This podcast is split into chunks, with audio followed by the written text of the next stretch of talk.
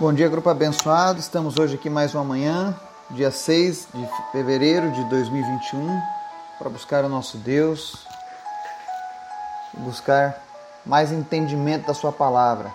Hoje nós estamos aqui com estudo de, da parte final de Apocalipse 11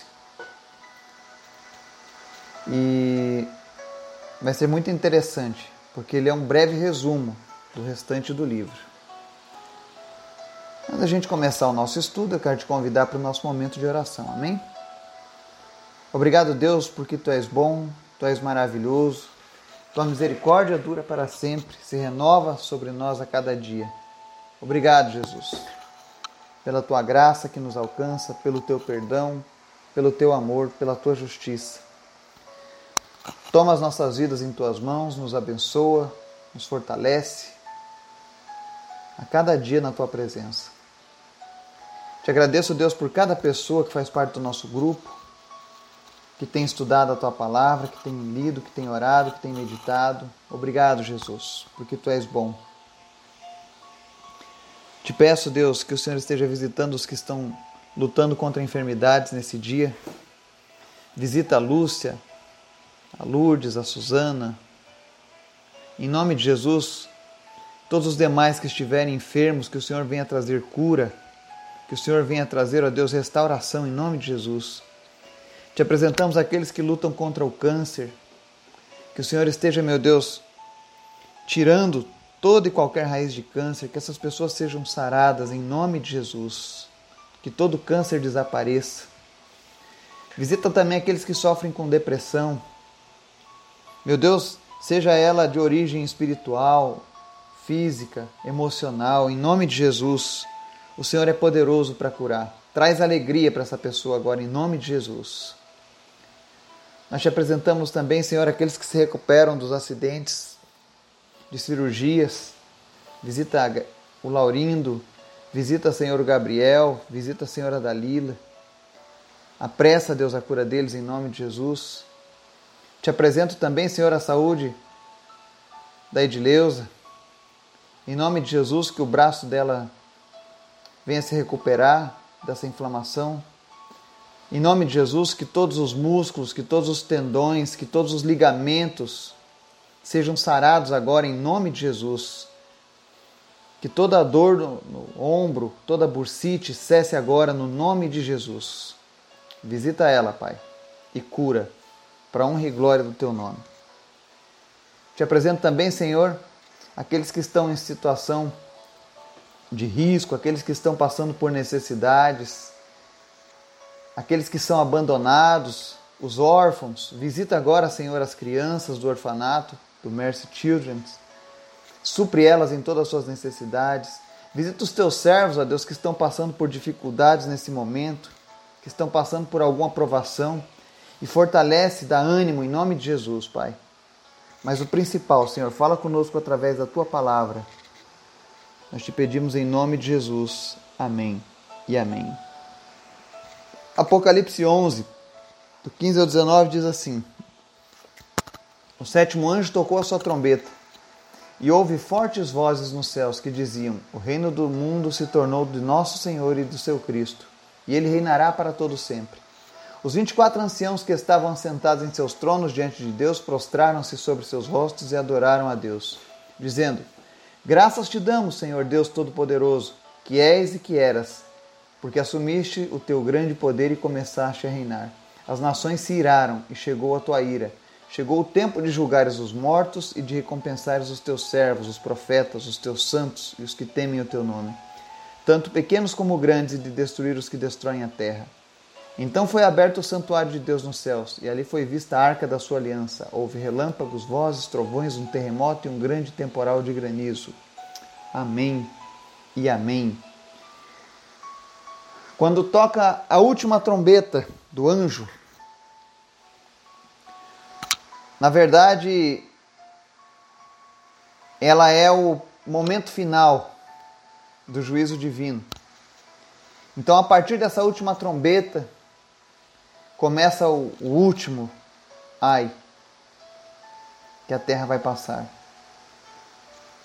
É o cumprimento do da profecia de recompensa e de juízo sobre a terra. Apocalipse 10, 7, nós lemos lá que dizia assim: ó, Mas nos dias da voz do sétimo anjo, quando tocar a sua trombeta, se cumprirá o segredo de Deus, como anunciou aos profetas, seus servos. Então é nesse momento em que a terra vai começar agora a se preparar para receber agora as taças da ira de Deus.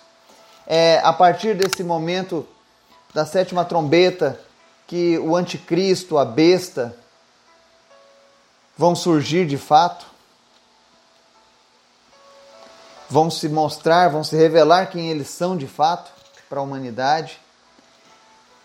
E é aqui que vão começar os maiores flagelos ainda sobre a terra. Mas é interessante que, enquanto tudo isso estiver acontecendo, a palavra diz que esse também vai ser o momento em que Deus começará a recompensar os seus servos, os seus filhos, e a vingar aqueles que morreram. De fato, começa agora, a partir da sétima trombeta,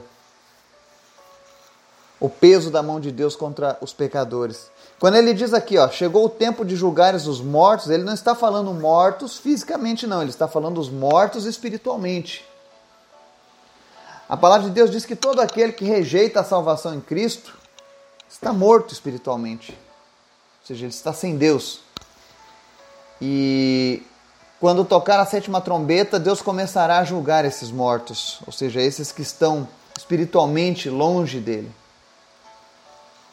Então, esse Apocalipse 11, quando ele finaliza no sétima trombeta, é simplesmente uma introdução de que todas as coisas que estavam aguardando o cumprimento, começam agora a ser liberadas. É a partir daqui que nós vamos ver o reino do anticristo com sua mão de ferro, nós veremos as nações da terra se, se, se revoltando contra Deus. É aqui que nós veremos a partir de agora a marca da besta e você vai entender um pouco mais sobre ela. Enfim, é, chegou no ponto em que os pecadores não têm mais para onde correr cessou a janela da graça sobre eles. E agora vem o tempo do reinado de Cristo, aonde primeiro ele vai ser um general guerreando com suas tropas, e depois ele será o rei de toda a terra. O que é importante da leitura do Apocalipse é: existem pessoas que têm pensamento sobre o arrebatamento da igreja, vai ser antes, durante ou depois. Não importa o momento, o que importa é que Deus fala que vai guardar os seus, que vai nos proteger. Eu, particularmente, gosto da corrente que acredita que o arrebatamento da igreja será no meio da grande tribulação, ou seja, nós veremos o anticristo e seremos levados. Mas não passaremos esses juízos severos de Deus. Porque se você avaliar Desde que Jesus morreu e foi ressuscitado e ascendeu aos céus, desde aqueles dias para cá, a igreja tem sofrido perseguições ao redor da terra. Talvez aqui no Brasil a gente não tenha essa perseguição ainda. Mas existem países que sofrem essa perseguição já. E para eles, eles já estão vivendo esses dias de flagelo, de levante.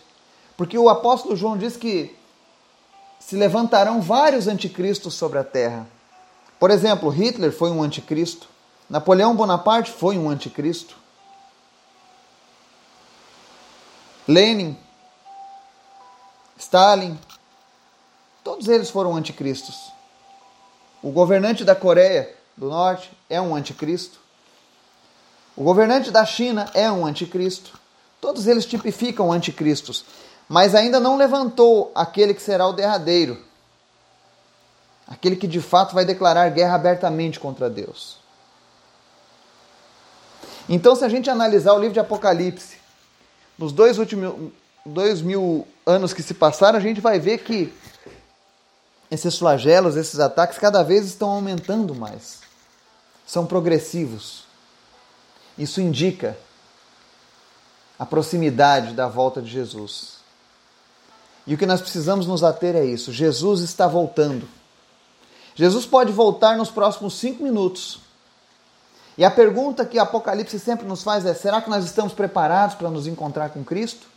Ou será que nós ficaremos aqui nessa terra para passar a punição sobre os mortos espiritualmente? É isso que nós precisamos nos preparar. Será que os nossos familiares já estão preparados para se encontrar com Cristo?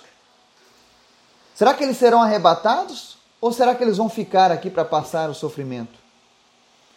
O que é que nós temos feito? Nós temos orado? Nós temos pregado a palavra para as pessoas?